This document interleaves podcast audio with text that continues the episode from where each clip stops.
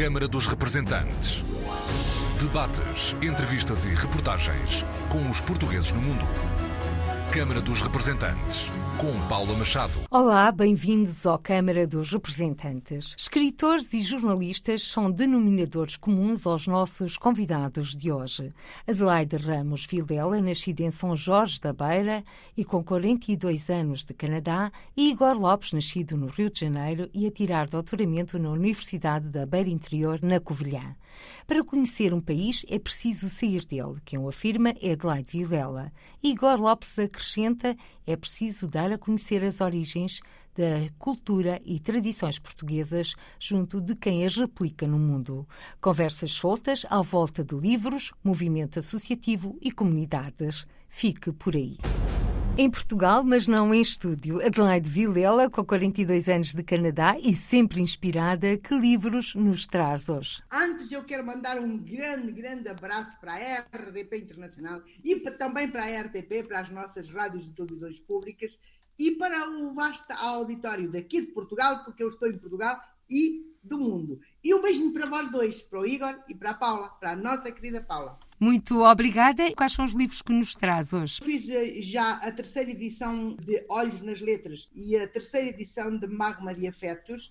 Eh, são estes dois. Tenho mais oito e mais umas 35 antologias, mas tenho mais três na Forja.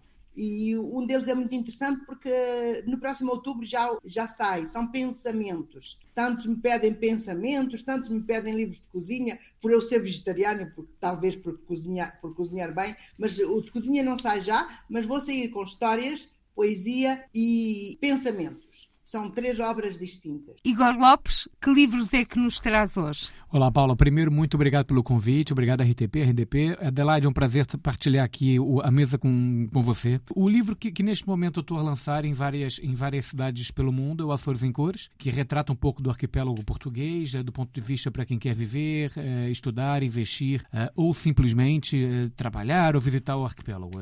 Eu tenho passado por algumas cidades com esse livro e, graças a Deus, tem tido uma boa repercussão. Mas agora também em primeira mão, aqui na, no seu programa, Paula, eu vou lançar lançar no dia 5 de agosto, em Viana do Castelo, na Biblioteca Municipal da, da cidade, o livro Festas da Agonia para Brasileiros e Luzes Descendentes. É um livro reportagem, é exemplo de todos os que eu faço, que conectam Brasil e Portugal, dizendo a importância desta festividade para a União Brasil-Portugal. Para já, vamos começar por folhear este livro Festas de Agonia para Brasileiros e Lusodescendentes, Igor. É um livro reportagem, eu conversei com todos os principais mentores dessa festa em Viana do Castelo. Foi uma investigação de cerca de uma reportagem de cerca de dois anos. Eu conversei com, com quem está nos bastidores da festa, quem prepara cada ponto da programação, é, falando um pouquinho sobre a importância dos trajes, da festa do traje, da romaria, da, da parte religiosa das festas. Conversei com muitos nomes que fazem com que essas festas extravasem as fronteiras Viana do Castelo e cheguem a outras partes do mundo, como o Brasil, por exemplo. Então, um livro que dá a conhecer o que, são, o que é a festa da agonia, é, do ponto de vista da organização dos bastidores, a importância dela nessa conexão cultural, nessa transformação sociológica, inclusive, do como é que a cidade se prepara para receber os visitantes e mostrar o que tem de melhor através da Romaria, que é considerada a Romaria das Romarias em Portugal. E nessa Romaria das Romarias em Portugal, que impacto tem no Brasil? Muito. Por exemplo, a Casa do Minho do Rio de Janeiro, que faz um trabalho fabuloso na promoção da cultura do alto minho no Brasil, privilegia todos os pontos dessa programação uh, de forma isolada. Então, nesse livro, eu procuro mostrar como é que no Brasil eh, se defende o folclore eh, minhoto, a cultura, a religião, a gastronomia, a festa do traje, os tapetes floridos, só que de formas muito isoladas. E eu mostro que em Portugal existe uma festa que concentra isso tudo linearmente numa programação que é a festa da agonia. Então é para mostrar, os brasileiros vivem muito a festa da agonia sem saber que a vivem. O livro traja, na verdade, todos esses detalhes para mostrar ao público, olha, isto é que é a festa da agonia que vocês perpetuam todos os domingos no movimento associativo português no Brasil e agora que está aqui organizado uh, neste livro mostrando uh, o que é feito e, e, como se pode melhorar também. E este livro pode ser um ponto de partida também para que estas festas da Senhora da Agonia de Viana do Castelo possam ser replicadas em várias localidades brasileiras. É um dos objetivos. É, é como eu estava a dizer, muitos dos pontos da festa já são praticados no Brasil de forma isolada. O que eu quero é mostrar que é possível fazer essa festa, é mostrar que tu, tudo que é feito no Brasil faz parte dessa festa da agonia já. É uma programação muito eclética. Então, o, o brasileiro vive muito amor pela, pelo folclore português, muito baseado, é verdade, naquilo que o Minho proporciona. O traje vienesa, etc. Né? Então, o livro mostra um pouco dessa pegada. É uma obra que teve o apoio da Câmara Municipal de Viana do Castelo. Ela, no dia 5 de agosto, vai ser apresentada uh, em Viana do Castelo pelo hoje secretário de Estado do Mar, José Maria Costa, que foi autarca de Viana do Castelo e que acreditou no projeto na altura. E vai estar lá também presente quem eu agradeço bastante, o, o, atual autarca de do Castelo, uh, Luiz Nobre, para nós juntos promovermos a cultura minhota para o Brasil e por isso que o livro tem essa, esse subtítulo de ser para brasileiros e luso-descendentes. Muita gente vive, Paula, de forma muito frenética essa cultura da festa da agonia sem saber que é a festa da agonia. Adelaide Vilela sente que também no Canadá há muitos luso-canadianos que vivem as festas sem saber as suas origens, nomeadamente que remotam a primeira imigração portuguesa para o país? Já vou responder à sua pergunta, querida. Eu tenho, tenho aqui dois livros do Igor e diz assim: há um texto de Ricardo Alexandre, TSF Rádio Notícias, são tão poucos aqueles que labutam na tentativa de honrar as raízes. Agradecendo ao Igor por amar e preservar a nossa cultura, amando naturalmente a cultura portuguesa e, sobretudo, a cultura açoriana que já vi, as raízes açorianas. Montreal é um polo de cultura portuguesa, nomeadamente eh, insular. Que me perdoem esta palavra, eu sou da interioridade e lá temos a açorianidade ao completo. Montreal é composto mais ou menos por um grupo, digamos que 85% dos portugueses de Montreal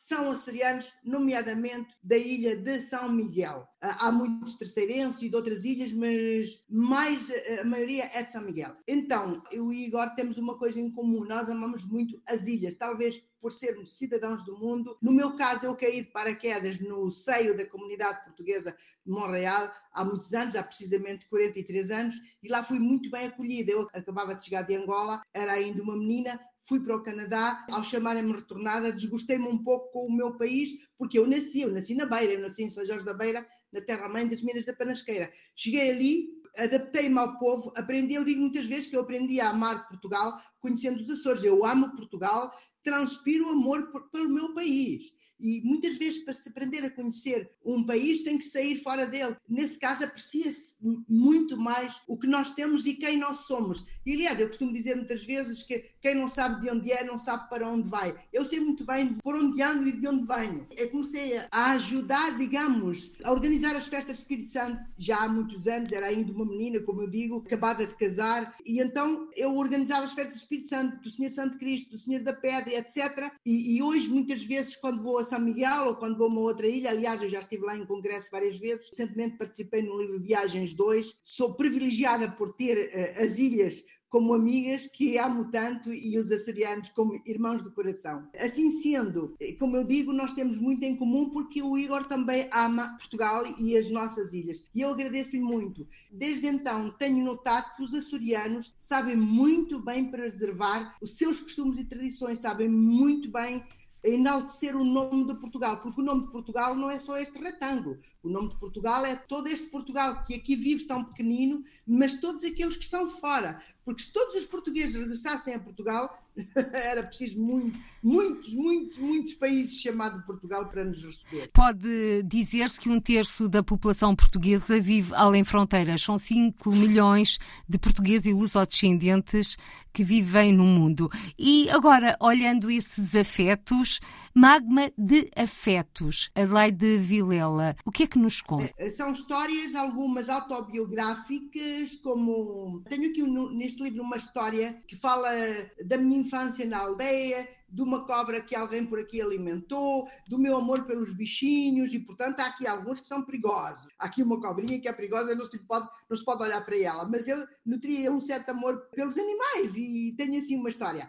Tenho histórias daqueles tempos de menina, quando íamos à igreja, quando íamos à capela, quando vivíamos todos em convívio, aquelas festas os natais da aldeia que não são nada como antigamente. Estes são os magmas de afetos. Aliás, a doutora Graça Castanho, docente na Universidade dos Açores, ela diz que no meu, o meu livro comporta mulheres, homens, crianças, animais, tudo quanto é amor, flores, natureza, sol e lua. Mas através do seu livro, Adelaide Vilela também pode revisitar-se a história da vivência portuguesa no interior de Portugal, numa aldeia. Absolutamente. Eu sou louca por, eh, por aldeias, até porque eu vivo numa grande cidade e sempre vivi Uh, em Montreal? Para Covilhã, fui, fui para, para, Angola, estive uns tempos em África e depois vivi, vivo em Montreal e eu amo simplesmente o interior do país. Qualquer, qualquer canto de Portugal me encanta.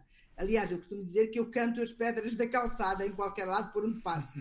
Mas eu gosto muito da natureza, dos ares puros. Quando eu acordo a ouvir os, os pássaros, encanta-me. Eu estou no meio de serras, estou, estou entre as serras, entre serras aqui na Beira. E como é que foi então a adaptação a Montreal, ao Canadá? Foi difícil porque eu tinha perdido um bebê antes, antes de, de, embarcar e levava comigo a placenta, já por aí na barriga. Fui internada no dia seguinte quando lá cheguei, Vamos a ver se eu consigo falar sem chorar. Era um menino, eu só tenho uma filha hoje, só tenho uma menina, e foi muito difícil porque fazia simplesmente.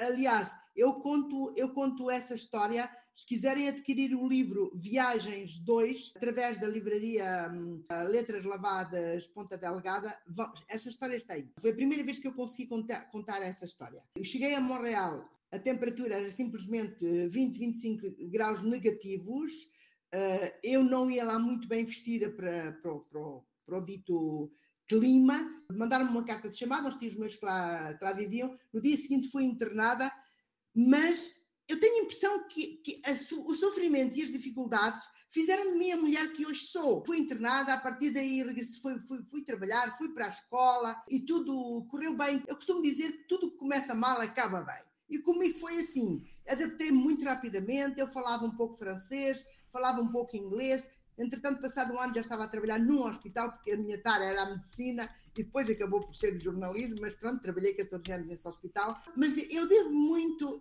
este amor a Portugal e a Montreal à comunidade portuguesa oriunda dos Açores, principalmente aos micaelenses e aos terceirenses também, e aos madeirenses, porque eu cheguei nos meus tempos de estudante a fazer para a Rádio Canadá, para uma televisão pública como a nossa aqui, as festas da Nossa Senhora do Monte. Ainda hoje continuo muito implicada, ainda no ano passado, apesar, de, apesar de, dos meus 60 anos avançados, ainda no ano passado eu fiz o Festival Português Internacional de Montreal, uh, falado e escrito, então uh, acompanhei o festival, uh, temos lá um grande festival que acaba, terminou agora.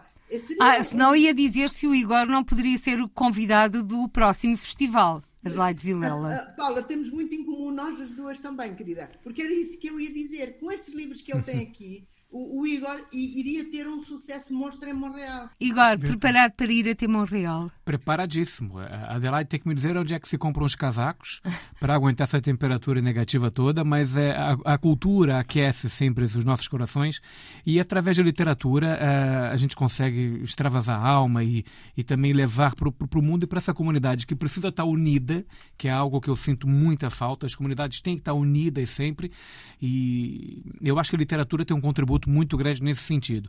Agradecer também a Adelaide pelas palavras dela, que, que me tocaram, ela que, que foi de uma gentileza absurda quando nos conhecemos há poucos dias, não é? aliás, hoje foi uma surpresa estarmos aqui juntos, dividindo essa mesa, e a Adelaide me recebeu com um carinho grandioso na, no interior de Portugal, no Fundão, num evento que nós estávamos, adquiriu os meus livros, e hoje estamos aqui trocando impressões. Só um esclarecimento simples. Em Montreal faz muito calor. Ontem falei com a minha filha e a minha netinha, que fez 12 anos no dia 24 de junho, um grande abraço parabéns para a minha filhote e para a minha filhinha, para a pequenininha, 12 anos. Eles têm 30 graus à sombra. Calma uhum. aí, o inverno é rigoroso, mas o calor é preciso termos ar-condicionado em casa. Como todo bom carioca, eu sei lidar com calor, não há problema. e agora, por falar do Rio de Janeiro, Igor Lopes, a Adelaide sentiu dificuldade na chegada a Montreal, ao Canadá. O Igor Lopes faz o percurso inverso, divide-se entre Portugal, Brasil e não só, uhum. e Sente alguma dificuldade de integração? Olha, uh, em verdade não, Paula. Eu sinto-me hum, dificuldade de saber quem eu sou e onde eu estou. Porque eu estou sempre entre Brasil e Portugal. Tanto na minha tese de doutorado que eu estou fazendo na Universidade da Beira Interior, estou a estudar a questão do, do que eu defendo, né? É, existir, que é a luso-brasilidade. Uma cultura muito própria de luso-brasileiros. São pessoas que não são nem mais de lá nem de cá. Tem uma cultura própria, um status quo muito próprio dessa ligação Brasil-Portugal. Então, eu não tive nenhuma dificuldade associada a isso, sempre fui, a minha família por ser de origem portuguesa uh, e também brasileira, sempre tive né, nessa fronteira, né, dos dois lados. Então, para mim, foi, é, é uma, uma adaptação muito natural. Agora, claro que uh, são dois mundos completamente diferentes, é? Embora sejam países irmãos, são dois mundos completamente diferentes que a gente tem que entendê-los, compreendê-los, amá-los, e é isso que eu procuro mostrar nos meus trabalhos. É, é uma pessoa dividida entre dois países? Sim, completamente. Completamente. Somos todos divididos. Sim. Nós, os cidadãos do mundo, amamos o que está do lado de lá e uh, amamos o que está do lado de cá. Vocês têm realidades diferentes quando se fala de emigração. Neste caso, o Igor Lopes é luso-descendente, a Adelaide faz parte da primeira geração. É a Adelaide que emigra para o Canadá. Sou eu, sim, sim. O, o, quantos anos tinha o Igor, o Igor quando chegou aqui? A primeira vez que eu vim para Portugal eu tinha 21 anos de idade para residir, mas desde os 5 anos de idade eu, eu vinha a Portugal todo ano. Eu tinha 21 anos de idade quando cheguei ao Canadá também. Pois. Pois está a ver. Não, a divisão, a divisão existe. O que acontece, eu estou muito, eh, eu estou muito acostumada, como aqui se diz, a Montreal, porque nós somos chamados filhos da pátria. Os imigrantes lá são muito bem recebidos. Aliás, eu sou cidadã canadiana há muitos anos. Somos muito bem recebidos, somos muito bem cuidados. Não há diferença entre o imigrante e o cidadão. E os canadianos são muito simpáticos, são muito amáveis, como também são os portugueses. Eu não tenho, sobretudo aqui o meu povo onde estou, eu já fui, estou aqui a falar convosco, já fui visitada pelo primo Zé Pacheco, que é um dos taxistas de São Jorge da Beira, ou o taxista de São Jorge da Beira, hum. que é meu primo, e a esposa que está aqui ao meu lado a, a escutar-nos. Mas esta divisão não faz de nós maus portugueses, faz de nós não. melhores portugueses, porque aprendemos a amar o multiculturalismo, não existe racismo, racismo entre nós. E faz porque, também, Adelaide, não sei se você concorda. Habituámos-nos a conviver com todos e isso é, isso é salutar, é, é, saudável. E eu não sei se concorda, Adelaide, mas faz com que a gente também perceba quem nós somos, a, a que grupo pertencemos e, e, e, de que forma promover, eh, no meu caso, essa luz brasilidade, né? no seu caso, a conexão entre Portugal, o mundo e o Canadá. Eh, é importante a gente estar de fora, é importante eu olhar para o meu país de coração, que eu tanto amo, que é o Brasil de fora, entender entender suas dificuldades e também suas sinergias com Portugal. E a mesma coisa acontece ao contrário. Eu acho que a gente precisa estar atento a todos os pontos de conexão entre os dois países, entre os países, né, no caso, né? aí já estou defendendo o meu lado, entre os dois países, Brasil e Portugal, para que esses povos comuniquem mais, dialoguem mais, eh, trabalhem mais eh, em conjunto em prol de um bem comum que é essa, o apoio às comunidades portuguesas espalhadas pelo mundo, né? Eu viajo muito pela América Latina, daí também conheço o seu país, digo. Uhum. Eh, eu tenho levado, tenho levado para a América Latina, aliás, eu sou chamada eh, na América Latina la poeta de la luz, porque eu quando vou à América Latina, muitas vezes chamam-me para tirar fotografias, se entrarem no internet, verão poeta de la luz. Uhum. Não é pela luz dos meus olhos verdes, nada disso, mas o que acontece é que eu também tenho fornecido eh, embaixadas e, e, consulados na América Latina, que é incrível, de livros e bandeiras. Estive, estive, na Venezuela há quatro anos e levava uma bandeira às costas, que às vezes eu coloco essas fotografias até no Facebook.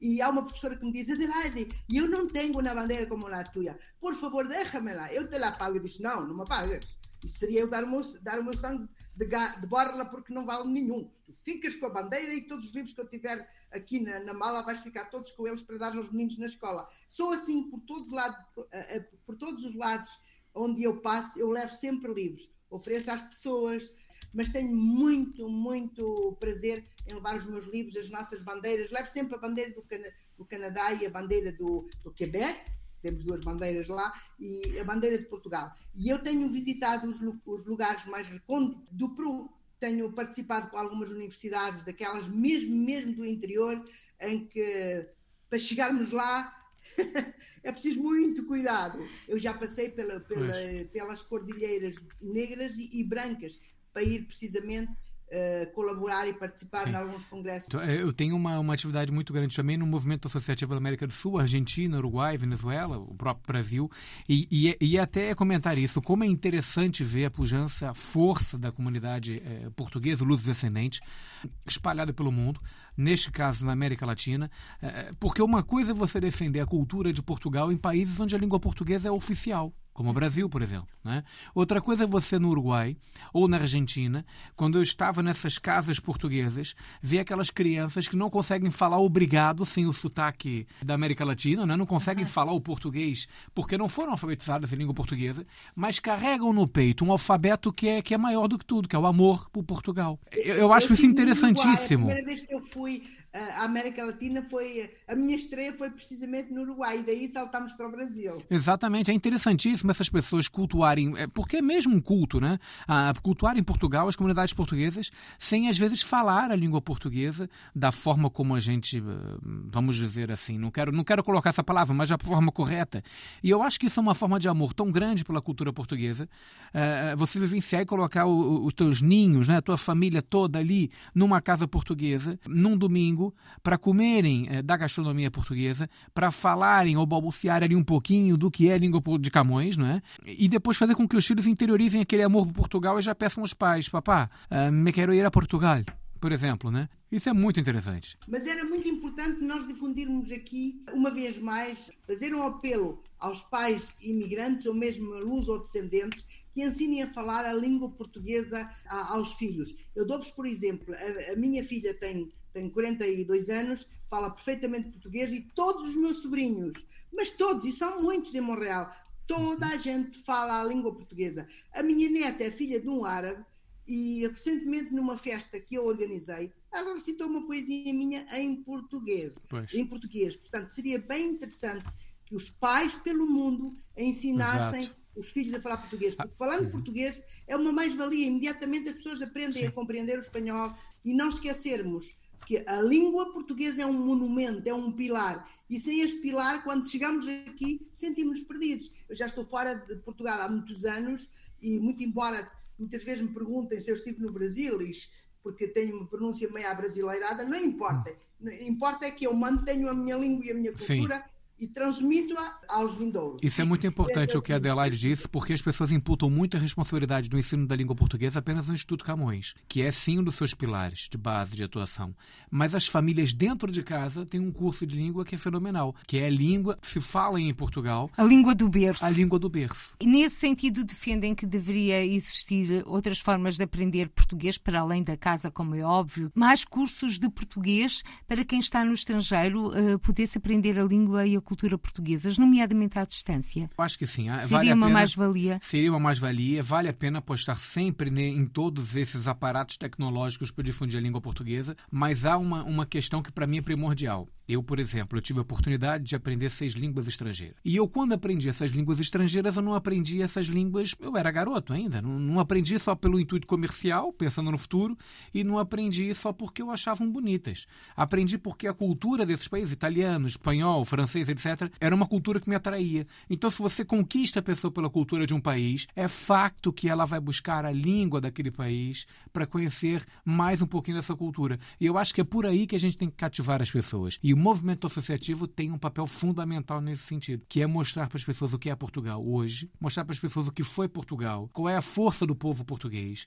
qual é a força das comunidades portuguesas e incutir que a língua portuguesa é a principal bandeira de todo esse movimento, de todo esse grupo. Não é só a bandeira com as quinas, que é linda, que é maravilhosa, nós defendemos, não é? Não é só como a bandeira do Brasil, verde e amarela, linda, maravilhosa e que eu defendo. Agora é preciso mostrar que cultura pertence àquele país para que a pessoa, através da língua, também queira viver essa cultura, vivenciar as experiências culturais dessa, dessa nação. Mas, Igor Lopes, estamos a viver dias complexos. Depois da pandemia, a verdade é que se o movimento português no mundo estava em crise, com o Covid-19 a crise acentuou-se. Bastante. Como, como é que se pode reativar este interesse pela língua, cultura, tradições portuguesas no mundo? É um desafio complexo e os líderes do movimento associativo, sobretudo no Brasil, hoje reúnem-se e já discutem, por exemplo, a fusão de casas portuguesas. Você tem no Rio de Janeiro bairros com oito casas portuguesas localizadas a dois quilômetros quadrados de distância umas das outras. Né?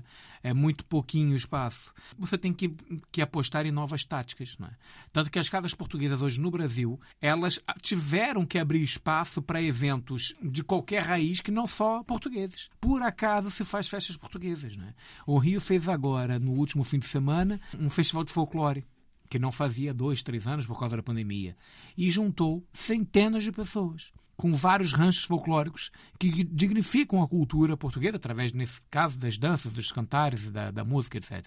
Tem que mudar as estratégias. As casas têm que ser mais, uns polos, mais polos culturais e atrair uh, de forma muito incisiva a comunidade luso-descendente mais nova, porque essa comunidade luso-descendente mais nova tem muitos argumentos para não frequentarem as associações portuguesas. E a passagem de testemunha é extremamente difícil. É extremamente difícil. Ela acontece dentro de casa, não dentro das associações. Portanto, temos que mudar o paradigma. Mudar o paradigma completamente. Adelaide, como é que estamos ao nível do movimento associativo no Canadá?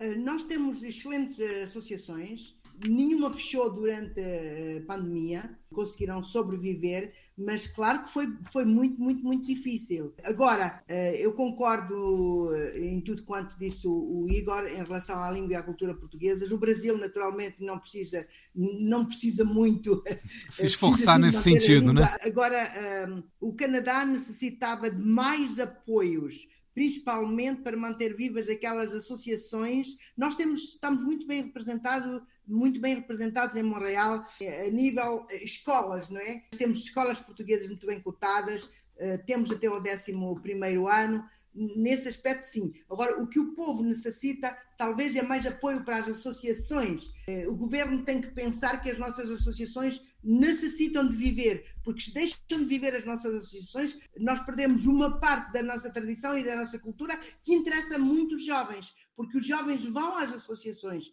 e se, e se não os incentivarmos, com certeza que eles deixam de se interessar por ler o jornal, por ouvir a televisão. Nós temos eh, órgãos de comunicação, temos a Rádio Centreville eh, em Montreal, temos eh, a Lusac TV, temos Montreal Magazine e por aí muitas, muitas associações. Eh, claro, vivemos ali muito, temos ali Portugal em Montreal, mas se formos esquecidos, como é o caso, ainda no ano passado eh, esteve lá um, representante do governo, esteve em Toronto e nem sequer foi a, a, a Montreal. Isso, isso, isso deixou-nos um pouco surpreendidos e, e, talvez zangados, porque nós também somos filhos da nação. Em Toronto há 450 mil portugueses ou mais, e nós em Montreal somos 50 mil ou 60 mil inscritos no consulado, mas com certeza que devemos ser por volta dos 80 mil, 90 mil portugueses. Mas é isso, nós necessitamos um pouco de mais apoios para que a língua possa sobreviver. Senão, daqui a 10 ou 20 anos, não há jornais portugueses, não há televisão portuguesa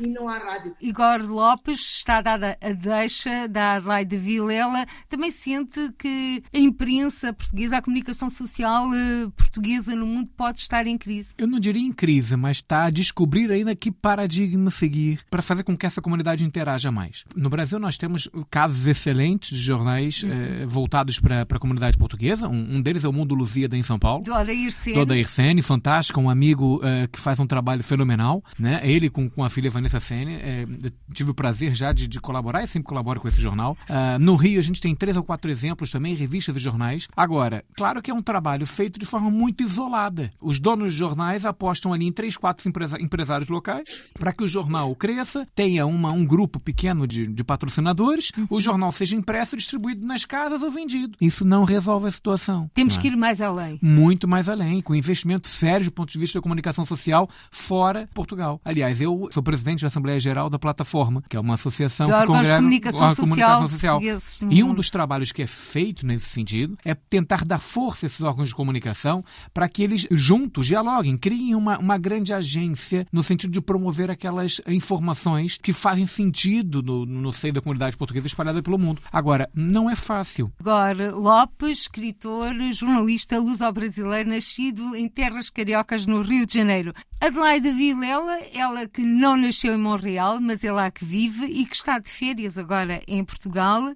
Vamos então olhar as letras. Olhos nas Letras é um dos seus livros mais recentes, um livro de poesia.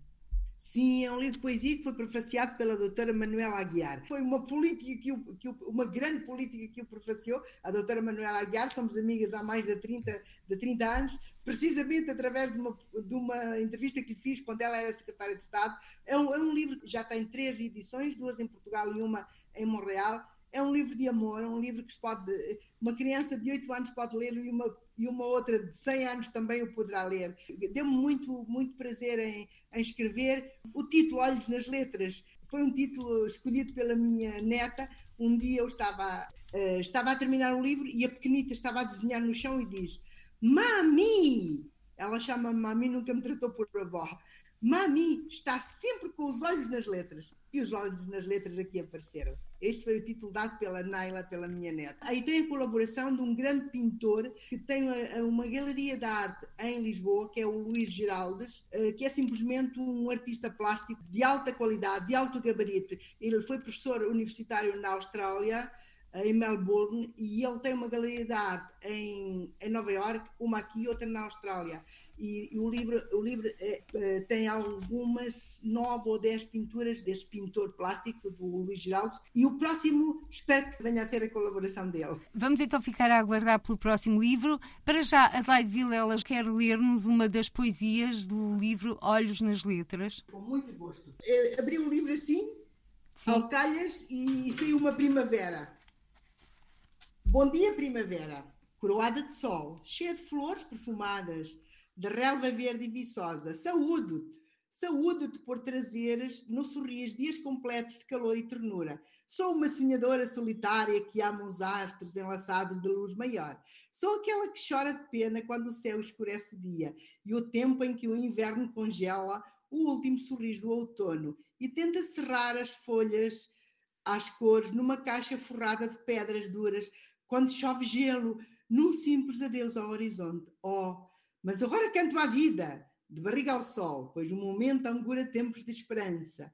E imagino a terra, este templo de Deus, esquece luxos e bens materiais. Minha primavera, tu vales tudo por seres bela, perfumada, cheia de força e de pureza. Deixa-me tomar contigo o néctar dos deuses e ficarei para sempre com boca de mel. E esta boca de mel, este sorriso é dedicado a Paulinha, vou terminar.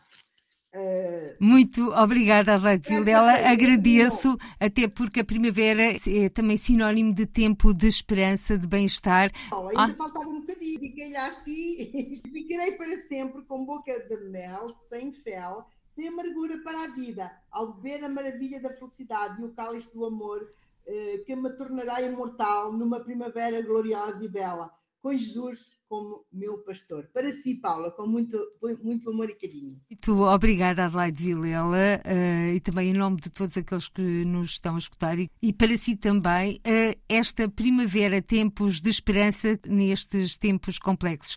Muito obrigada, Adelaide Vilela, Adelaide Vilela, que está com pressa. Antes de partir, que pergunta gostaria de fazer ao Igor Lopes? Igor, eu só, eu só eu, uma, uma simples pergunta. Por que motivo se, se interessa tanto pela cultura e pelas tradições portuguesas, nomeadamente pelas tradições e pelos costumes, costumes e tradições das ilhas? Por que se interessa sendo a sua cultura tão rica, tão interessante, tão alegre. Vocês no Brasil cultivam os sorrisos, cultivam a aproximação, uh, cultivam o amor uns pelos outros.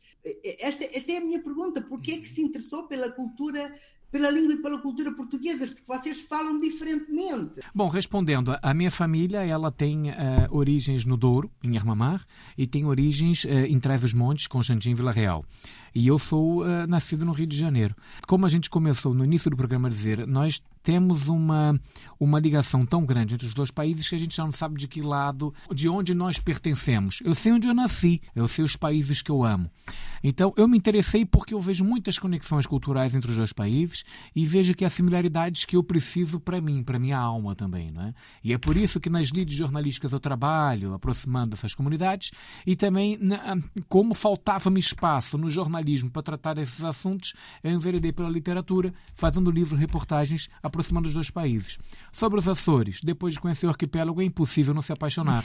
Primeiro, pelas belezas. Segundo, porque eh, na minha alma bateu muito forte a, a, a obrigatoriedade de mostrar que o arquipélago dos Açores são tudo e também são bonitos. Tem é, potencialidades enormes que as pessoas devem conhecer e devem usufruir delas. É, é esse o motivo. Este livro, Festas da Agonia, Viana do Castelo, por Igor Lopes, vai ser apresentado no dia 5 de agosto, em Viana do Castelo, mas depois está pronto para correr o mundo.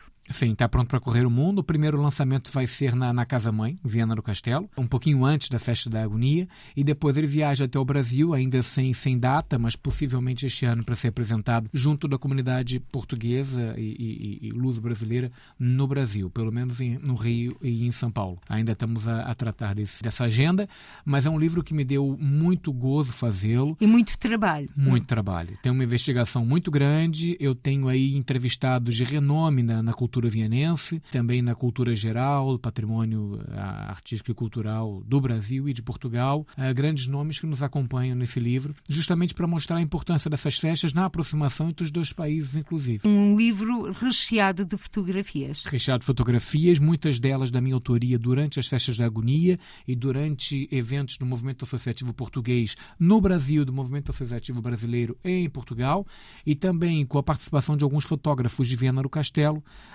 um, e também da, do Brasil, que, que, participaram nas festas, e eu procurei saber que olhar eles tinham sobre essa festividade. Viana do Castelo, que está geminada com o Rio de Janeiro. Geminada com o Rio de Janeiro, de uma proposta da vereadora Teresa Berger, que é uma vereadora de origem eh, em Viseu, que é eleita e atua no Rio de Janeiro como vereadora, é? na cidade do Rio de Janeiro.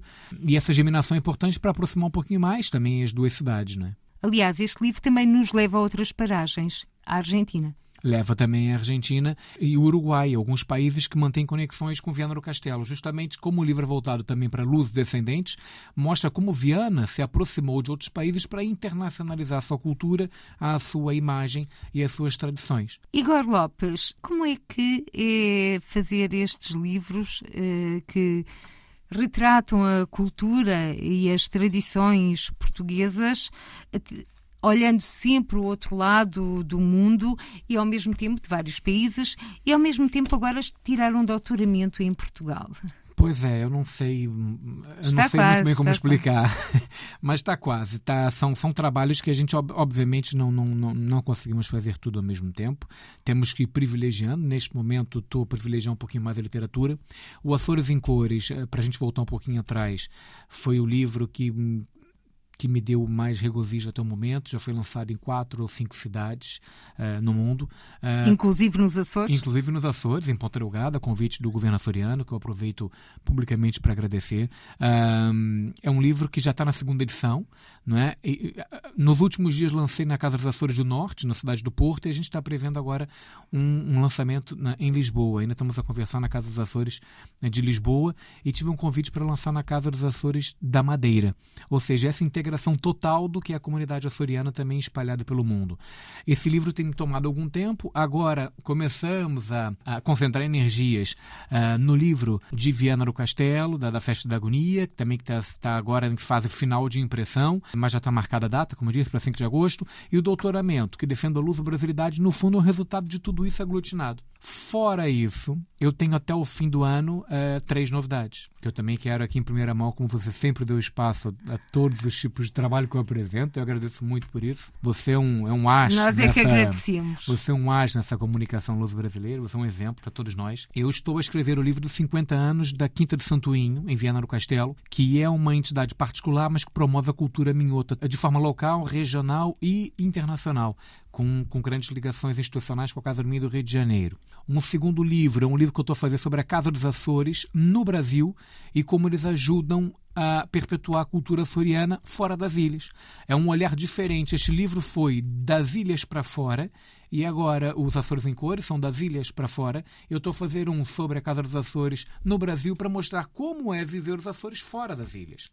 E um terceiro livro que está a ser agora editado pelo governo brasileiro através da Fundação Nacional para as Artes, Funarte, também em primeira mão para você, é, é um livro que eu escrevi chamado Luso Brasilidade e Musicalidade, em que eu mostro como os grandes artistas portugueses ajudaram a promover Portugal através da música no Brasil. E há capítulos muito interessantes nesse livro, que está ainda em período de edição, não estamos em revisão. Tem um capítulo dedicado à fadista Maria Alcina, que é de Castro Daire está radicada no Brasil há muitos anos, aliás, foi tema central do meu primeiro livro. Tem um capítulo dedicado ao Roberto Leal. Eu conversei muito com a família dele para pegar os bastidores. Ao né? saudoso Roberto Leal, que já não está entre nós. Roberto Leal, exatamente. Conversei muito com a esposa, com a Márcia, com, com a família, para pegar um pouquinho dos bastidores. Tem um capítulo dedicado a Carmen Miranda, a pequena notável, que no Brasil pouca gente sabe que ela é portuguesa, que foi uh, viver, falecer, fez sucesso e faleceu em Hollywood, não é? Por Exatamente. exemplo. E depois um capítulo dedicado a um senhor chamado Alcino Correia, falecido, que tem o, no- eh, tem um apelido no Brasil de Ratinho, não é? Uma alcunha de Ratinho, que toda a gente em Portugal conhece o Zeca Pagodinho, né? Toda a gente em Portugal conhece músicas como Vai Vadiar, Vai Vadiar, e eu, assim, eu tô aqui a cantar é horrível, né? Eu escrevo melhor do que canto. Mas tem músicas do Zeca Pagodinho compostas por esse senhor Alcino Correia, que é português de Armamar. Eu errei quando tentei lhe dar um lar. Você gosta do sereno e meu mundo é pequeno pra lhe segurar. Vai procurar alegria, fazer moradia na luz do luar. Vai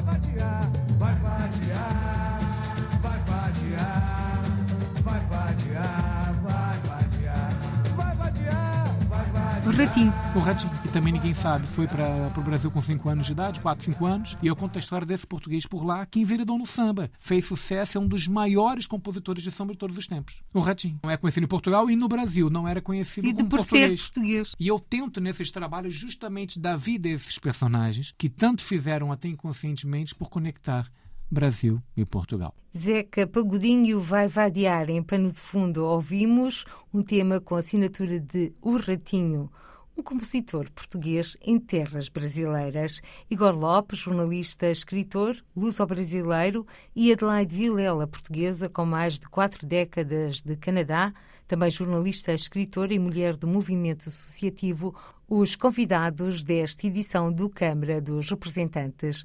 Por hoje ficamos por aqui. Até ao próximo encontro. Seja feliz. Câmara dos Representantes. Debates, entrevistas e reportagens com os portugueses no mundo.